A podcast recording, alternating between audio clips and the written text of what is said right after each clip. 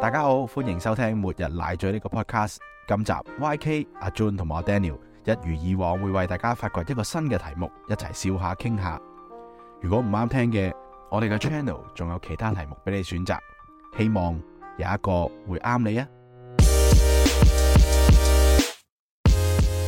好，每日奶嘴之野外求生， 呢個係我哋城市人最需要面對嘅問題，我覺得係啊，因為如果你唔學翻少少咧，其實即係到時真係發生起事上嚟，真係都都頭係啊痕。同埋香港又即係近年都興行山啊，嗯去郊外，跟住又成日水災嗰啲，可能游水翻工啊，嗰啲有需要唔得上。係佢要學游水先，咁我又係要根本就係要學游水都啊，係求生第一術啊，而係啊家報翻上去，啊哦，好，第一樣要學游唉，水。學游水啊，大家。咁我又講下點解會諗咗呢個 topic 啦。咁其實就係今個月啦，十月四號咧，香港有一位中六嘅學生曾憲哲咧，佢就失咗蹤。嗯，係經過咗八日，期間係出現九號風球係同埋暴雨警告，係紅雨啦，係啦。係佢都係冇事。救援人員呢，係喺馬鞍山郊野公園度揾翻佢嘅。係呢個係即係呢幾年聽過最開心嘅消息，即係我係經歷即係打風嗰陣時，其實我都諗哇，應該 touch wood 嘅，成日都會諗佢。因因為係啊係啊，即係經嗰幾次新聞都係救唔翻噶嘛，即係嗰啲係八係行嘅仲要有一個有一個喺馬鞍山嗰度又俾人揾到嘅中學生啊嘛，係係有啲人就以為係佢啊嘛，係其實嗰人係去咗嗯唔知鑽石山買嘢。哦之後想行翻係去誒屋企啦，跟住中途跟住係嗰係嗌求救到嘅，因為佢電話冇電之前報警係就嗯揾得翻，係，但係都係啦，都唔係佢。不過又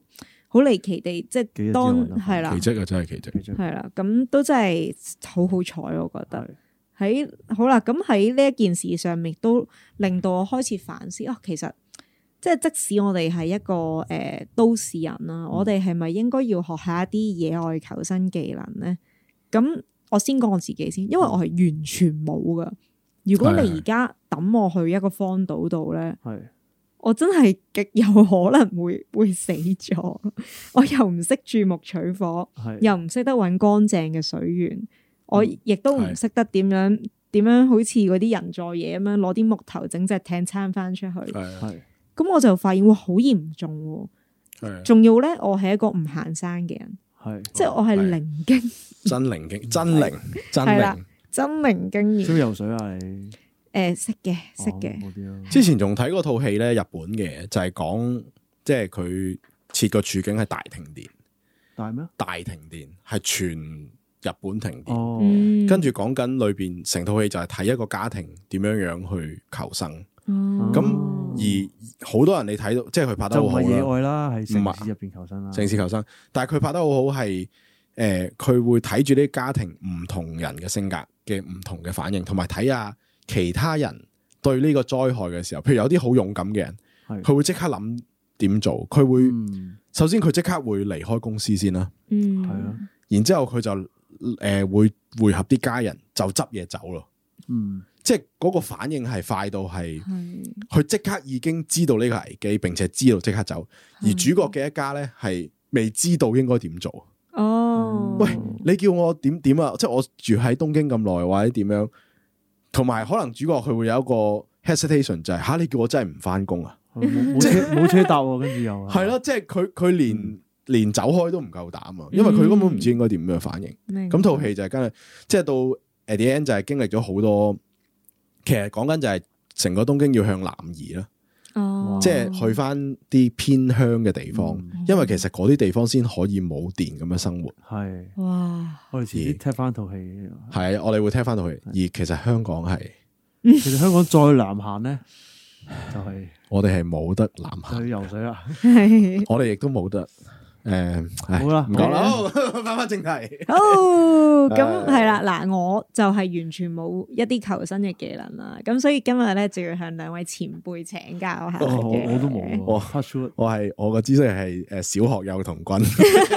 嚟嘅。喂我我喺誒、呃中學尾嘅階段有去山藝嘅，有玩過。哦哦，嗯咦喂，你最資深師兄，今係日你做師兄，诶，呃咁即係如果人冇水三日就死啦，嗯但係冇食嘢應該係唔知五至七日咁樣嘅，ừ, 嗯所以水係最重要。嗯，所以如果你行山或者係即係你去野外啦，一定要帶多啲水。譬如我，譬如我自己預飲一點五 lit 嘅去行山，嗯，可能你係要帶兩 lit 咯。ừ. OK，即係你去回程嗰下，你一定要有突啊，即即係唔好嫌重，一定要預多支。有咩用咧？嗰支水，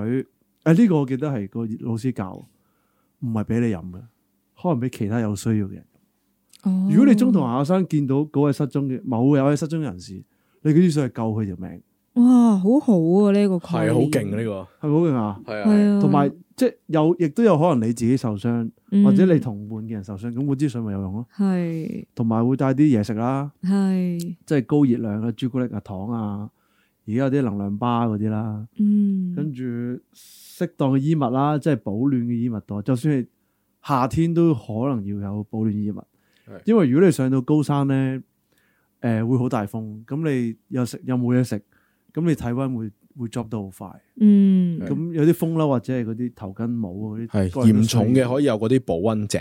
即係好似啲女子咁啊，係啊薄即係嘅嗰啲救人用嗰啲係啊，啊，嗯教人用嗰啲細細包，即係冇負擔嘅袋一包喺身度，嗯係好容易買到。或者薄嘅風褸已經其實都 OK，係啊係即係保保温啦、水啦、嘢食啦。以前我行山就要有指南針啦、地圖啦，指南針地圖有。 其實而家都要啦，其實要嘅，除非你真係認得晒啲路咯。Ừ. 嗯，但係真冇可能，即係你要個山，可能你行咗幾十次先認得認得到， OK，因為正常啲路係有啲路你行下真係睇唔到就睇唔到。嗯因為山嘅路其實人行出嚟嘅，唔係唔係石屎路嚟噶嘛。嗯咁誒，呃同、埋要識辨別方向咯，最緊要。Ừ. 嗯，即係你都預自己有機會行十次、廿次，可能都有一次迷路。咁但係譬如你行到夜晚挨晚，又冇陽光，跟住你電話又冇電，GPS 又用唔到嘅時候咧，嗯你又冇地圖咧，你就要知方向點走咯。 OK，係咁你點樣去辨別個方向呢？變方向，我記得以前教咧，誒、夜晚教就觀星啦，即係即係北斗七星嗰、個水殼嗰個病指向嗰邊，好似就係北邊咁樣啦。嗯 That's why 叫北斗七星。嗯咁北斗七星係誒、呃即係中式嘅叫法，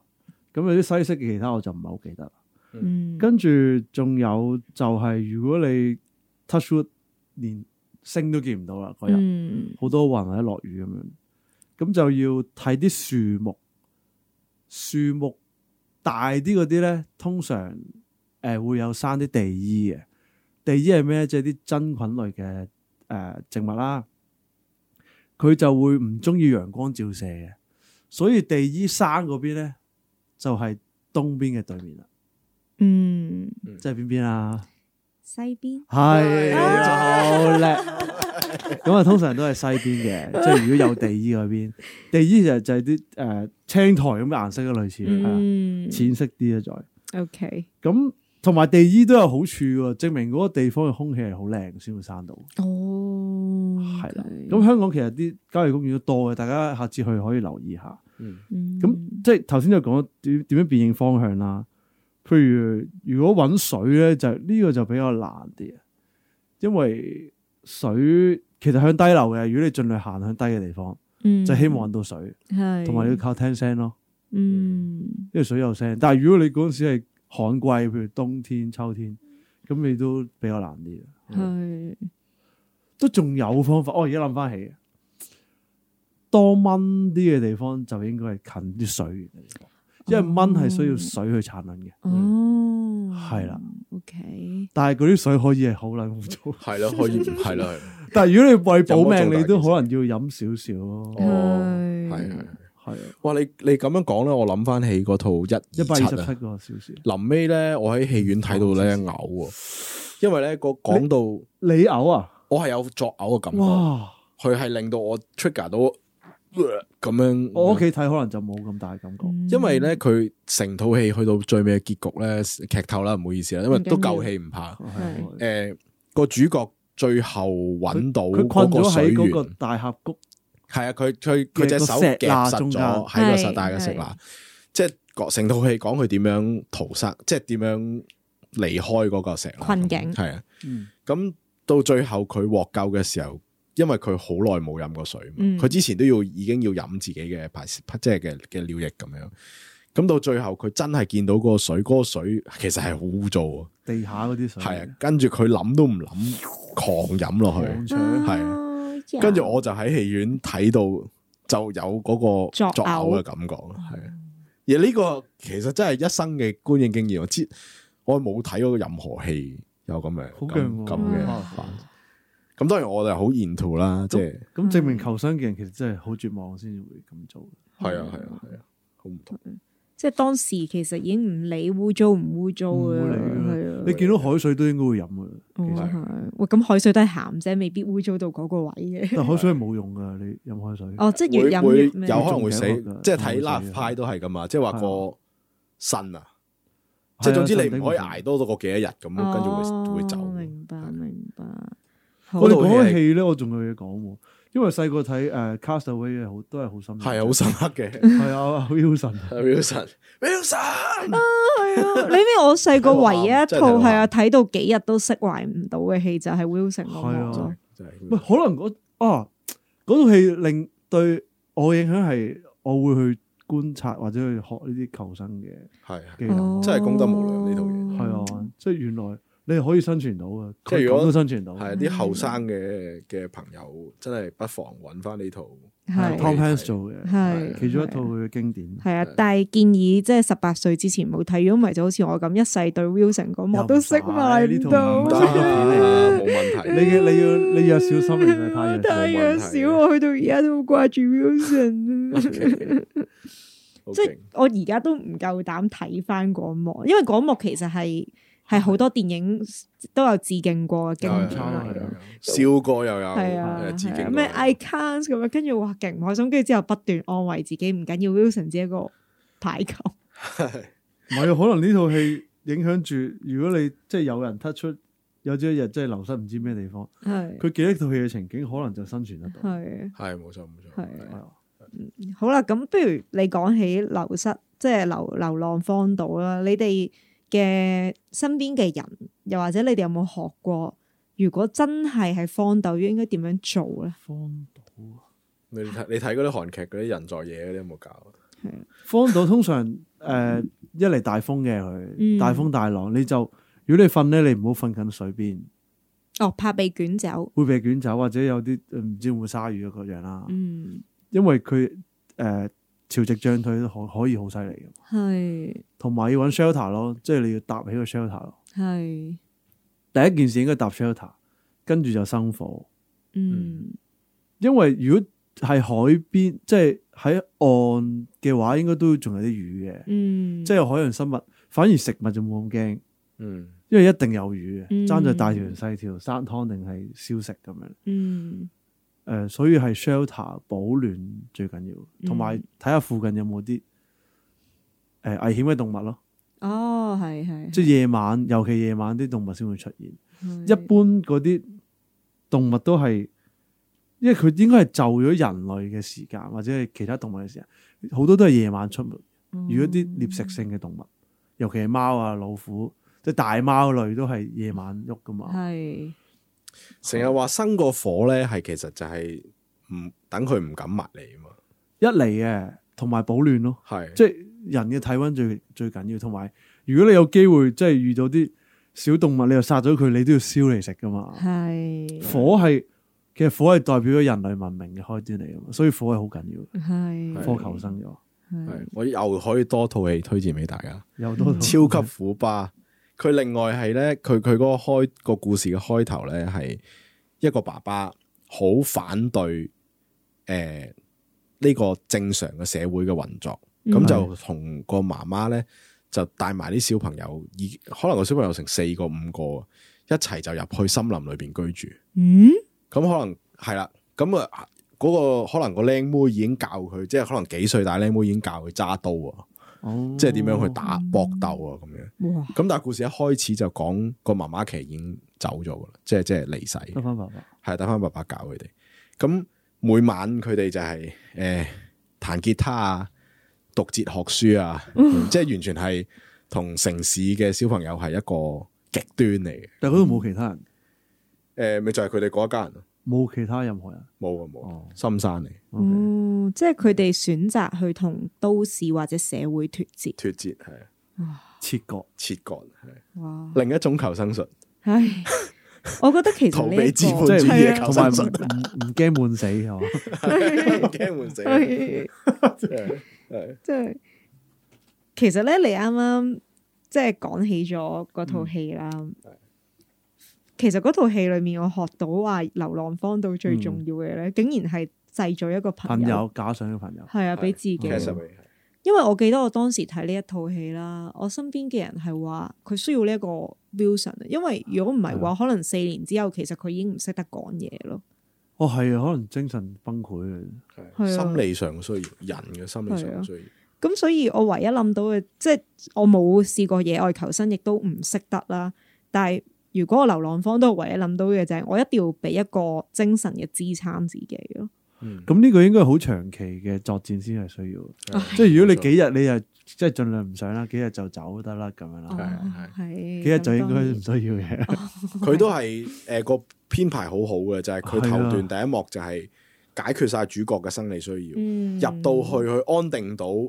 其實佢好即係過到第一個難關係開心噶嘛，即係譬如佢生到火，係或者佢又揾到嘢食，其實係個戲嘅開心位嚟。嗯但係過咗嗰個位之後，好啦，安頓好晒生活係點咧？嗯就係嗰個心理嘅障礙，係就係呢一個 Wilson 嘅出現，係，同埋佢老婆張相咯，係啊係好正套戲真係。好係正啊而家諗因翻為起我都，我舊年再翻睇嘅，哦係啊。好好睇嘅真係。我係都係真係睇到呢單新聞咧，我先開翻嚟睇啦。跟住我發現我係雖然長大了，但係都係接受唔到 Wilson 嗰幕嘅，嗯 我都係冇辦法睇晒成幕係 Wilson 嗰幕。 係好，anyway，咁啊，即係我喺兩位身上其實都學到好多嘅，即係求生嘅一啲心得啦。冇啊，我冇試過 後生，係相都唔使用。呢個我哋誒睇下第時有冇機會請到嘉賓上嚟講，係 係啊最接近死亡嘅嘉賓啊，係 係咪？我睇下有冇留意啊，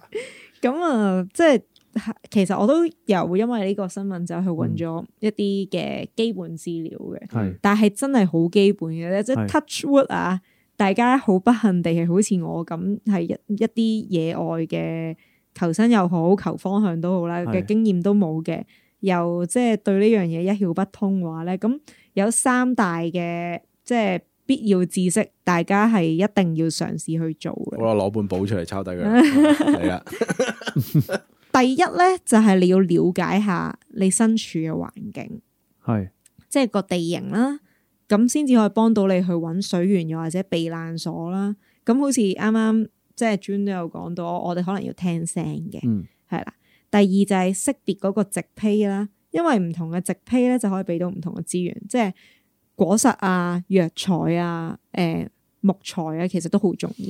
唔好亂食個噃，同埋啲嘢哦，咁係啦，咁啊可絕對能係毒死仲快過你係咯哦血係水咯或者我係啊係嘅，好。咁第三咧就係觀察動物啦。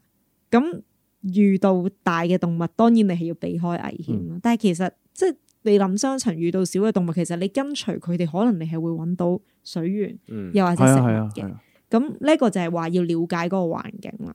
咁因為其實恐懼好大部分係來自無知嘅。嗯嗯你如果你對你嘅環境唔清楚啊，就好恐怖。係啊，係啦，好咁第二嘅知識咧就係識別方向嘅。咁啱啱 June 你都有提到啦，哦要觀星，又或者要睇下嗰啲誒植物個生長啦，的確係嘅觀星植物，甚至咧仲有指南針啦。如果你揾到，即係你當時有啊嗯，同埋咧誒一啲地標嘅。嗯咁當然呢個可能係去到考你個記憶力啊，甚至呢個難啲嘅。其實係一個即係你有冇運嘅情況咯。咁但係如果盡可能嘅話咧，你要去識別嗰個方向。啊，如果香港咧，你如果咁啱經過，即係行開山見到嗰啲誒地標柱啊，係咪叫咩啊？係即係譬如麥理浩徑第幾段，哦，係佢會啦，有寫個 number，即係係你如果係記到就當然係報警噏得出就最好啦。係。如果記唔到，你都可能你行山之前都影一影張相，第一個係嗯，你起碼知大概喺邊個位置，係係即係你自己揾揾攞個電話你報警，你都起碼同係人嗯講到喺邊。啱，係，即係其實行緊嗰時已經習慣要記呢啲資訊咯，係啊就唔係掂行掂過啊風景好靚係啊，啊，影完張相就走咁。因為其實好關係噶嘛。你搜索隊咧喺漫無目的底下，如果有一個咁嘅資訊，佢喺呢個中心佢點，呢度出發跟住一一個公鐘里、係啦，嗯一個兩鐘路公程里、三公里咁樣一路擴散係啦揾，其實爭好遠㗎嘛。係啊係係，即係大家盡可能就係幫自己攞多啲唔同嘅線索，係即使喺安全嘅情況下，係啦，安全都要咁啊，做，同埋地標香港嗰啲山都有個特別嘅，誒、會有啲人咧綁啲繩喺棵樹上面。嗯有有有，咁、如果見到嗰啲繩，其實係正嘢嚟嘅，因為嗰條路係啱嘅路，同埋可能係啲轉角位嚟嘅，嗯同埋嗰度係哦即係都 keep 住有人行嘅，有人行過啦，起碼係啦應即該係係通嘅。係唔係啲盲路嚟嘅？係係啲如果喺路嚟圖嘅地圖上咧，我記得係嗰啲橙色線係就係要手腳並用，或者可能要爆林嘅路。咁我通常一見到嗰啲綁絲帶咧，哦我就知道，咦呢、個應該係通啦，冇問題。哦係啊係啊係啊係啊嗯明白。好，咁去到第三點啦，係對天氣個預測嘅，哇呢、個係啦。好難呢個呢個請孔明嚟， 咁唔係嘅，其實你睇都會知。例如我真係喺荒島度啦，我當、嗯我望上個天黑晒，嗯喎，準備落雨咯喎，咁我咪要揾個山窿避雨咯。係嘅，即係呢啲係好基本嘅嘢，即係你要有呢、一個誒、呃 awareness，你要知道哦。如果天氣差嘅時候，我係要一個安全嘅地方。咁另外咧，就係、你要聆聽聲音啦。嗯，呢、個其實係重要嘅，因為你聽一啲風聲啦、鳥叫聲，其實首先你知道嗰度其實係有啲物種喺度生存先啦，有鳥叫聲嘅話。第二，你聽風聲，你會知道哦，而家係咪一個好危險，會唔會話哦颱風啊、山泥傾瀉嘅狀態？咁你都係再一次你要揾一個安全嘅地方咯。咁第三樣嘢咧，其實就即係放一啲安全出行嘅人士嘅，就係、你出門去行山之前，就梗係要睇天氣預報啦，就係咁啦。係啊因為咧，我諗翻起一樣，我都唔知好嬲定好笑嘅事情。我有一位朋友咧係做消防員嘅，係咁有一日咧，佢就即係同我講，佢就話佢超級嬲，我就問佢咩事啦咁樣，佢係啱啱上咗山度咧救咗一家人落嚟，因為其實嗰日係講咗天氣唔好㗎啦。係但係嗰一家人咧係帶埋一個手抱嘅 B B 上山哇行山，真係 invention 攞命 嘅。係啊，咁其實首先就係你其實冇睇天氣預報啦，第二就係你又帶咗一個手抱嘅小朋友上去啦，即係佢冇得拒絕噶嘛，係啊你帶佢上去冒險，第二你如果你帶得個小朋友行山，應該揀一條即係相對好容易行，係好容啊易行嘅路同埋好線，容易撤退啊嘅路線咯，好容易切到路係線啦。係啊咁即係當日嘅情況就係好差，太即係佢話個情況太遲出發，天氣太差，然後有一家大石，冇辦法就真係報咗警。咁佢哋就成隊消防係上去救呢一家人落黐嚟啊，線係啦，其實真係害埋人哋嘅命啊！開玩笑係喎啊，勞民傷財啊，真係。咁即係呢一樣嘢令到我發現，哦，其實係真係真係要睇天氣預報嘅各位，你見到嗰個狀況係唔好嘅，你唔好去去誒、呃冒險，因為嗱，一個係你自己條命啦，另一個係人哋要去救你噶嘛，即係佢哋係啊有係冇錯呢、一個係啦，咁即係你自己其實要推己及人咯，同埋唔好低估大自然咯，真係，因為係啊你話留意風向啊、雲啊嗰啲，其實其實可以變得好快嘅，有陣時，嗯即係係可能佢淨係落過一個鐘或者半個鐘雨，咁你就、嗯你就碌落座山定係點係啊。咁你如果見到好大雨嘅時候，你應該揾地方暫避，跟住唔好行住咯，嗯，因為嗰啲嗰啲亂石流咧，可以都可以衝得好快。嗯，你見有啲譬如有啲山路咧，有啲人行得多咧，啲草冇晒，跟住好多碎石嗰啲咧，嗯其實係跣到撲街嘅。如果一落雨，嗯哇，尤其係你落車。嗯。系啦，嗯，唔好低估呢你啲。頭先講話唔好低估咧，我記起有個人同我講話，即係就算一個好勁嘅山泥教練或者高手咧，佢哋都唔會輕視大自然咯。嗯，嗯，佢哋都會譬如話，一定係兩個人出行啊，即係唔嗯會話自己覺得哇，我好有經驗，嗯，我就可以征服到。但係當然我哋會睇到好多好勇敢同冒險精神嘅人會去挑戰一啲好高嘅山峰，嗯係但係其實佢哋都會做足嗰個風險評估，啊係啊嗯然之後帶相應嘅裝備，係咯係啦，即係所以即係行，就算資深行山嘅人或者成日會行山嘅人，可能都要即係留意呢一點。系啦。咁嗱，呢度講了解環境、辨別方向同埋天氣預測咧，其實只係好基本、好基本嘅知識嚟嘅啫，大家要去留意。咁但係其實仲有更加多啊嘅，例如 Junie 啱啱講到話要有個庇護所啦，係又或嗯者我哋可能要去捕食、捕獵食物，我哋要去揾水、要縱火、處理傷口、處理疾病等等。嗯即係如果大家係有心係去一啲誒、呃、戶外嘅活動啦，甚至係野外嘅活動啦，咁即係你哋係要有基本嘅知識係啦，準備好一個自己細嘅急救包啊咯，即係係啦頭先你講傷口呢樣嘢，係啦，即係唔使話嗯唔使話急救急救傷。即係係係咯，一個好基本嘅急救包都係哦，同埋我諗一樣嘢仲基本，就係要着啲適合嘅衣着同啊埋鞋。鞋我我哇我有時係見到真係過呢嬲啊我真係見過啲即係某個國家嘅人咧，係啊佢係着條西褲皮鞋行山喎，係啊，高踭鞋都見過啊！哦，係啊，確確聲。你行到你睇你行香港徑一定經一嚇定死見到我，我心諗。跟住仲要又自拍咁樣啦，又即係行係喺啊屋企度自拍，係啊咁你條路好窄嗯啊，同埋行緊嘅時候咧，盡量兩隻手都唔好拎住嘢，係係即係唔好拎住係電話係咁狂影，你一係企定定先至影，係哦冇錯，因為你唔係普通一條平路嘅街啊嘛，係係冇錯而係有斜道嘅山啊嘛，嗯同埋你會危及到其他人咯。你舉部相機突然之間舉出嚟，係咁你後邊有個人跑，有個人跑山啊就可能係一嘢兜咗佢落去。係啱嘅，啱嘅，係啦，所以其實求生術之前係嗰啲叫咩啊？預防啊， 預防自己入到呢個危險嘅處境咯，嗯避免係避免咯，係啊係，咁所以各位即係如果你係選擇去郊遊嘅話咧，真係做足安全嘅準備，同埋真係要顧己及人，冇錯冇錯，係啦係咯，好就係咁多。拜拜拜。拜。嚟到一杯酒、一杯啡、一本讀物。今日要介紹一杯啡，係朝日極特濃牛奶咖啡，來自日本。呢一款咖啡係鋁罐包裝，但係咧設有樽蓋，所以你開咗飲到一半，可以留翻埋佢，再拎翻公司飲。我覺得好好，因為我成日都飲唔晒。咁誒、呃老實講啦，我覺得佢冇乜提神作用嘅，純粹係一款 soft drink 嚟嘅啫。咁點解我品評佢呢？因為佢嘅奶味好濃，口感好滑，好適合女士飲嘅。咁我一朝早飲完，心情係會好咗好多嘅，做嘢都有啲動力。咁我覺得唔錯啦，所以就推薦俾大家啦，哈哈。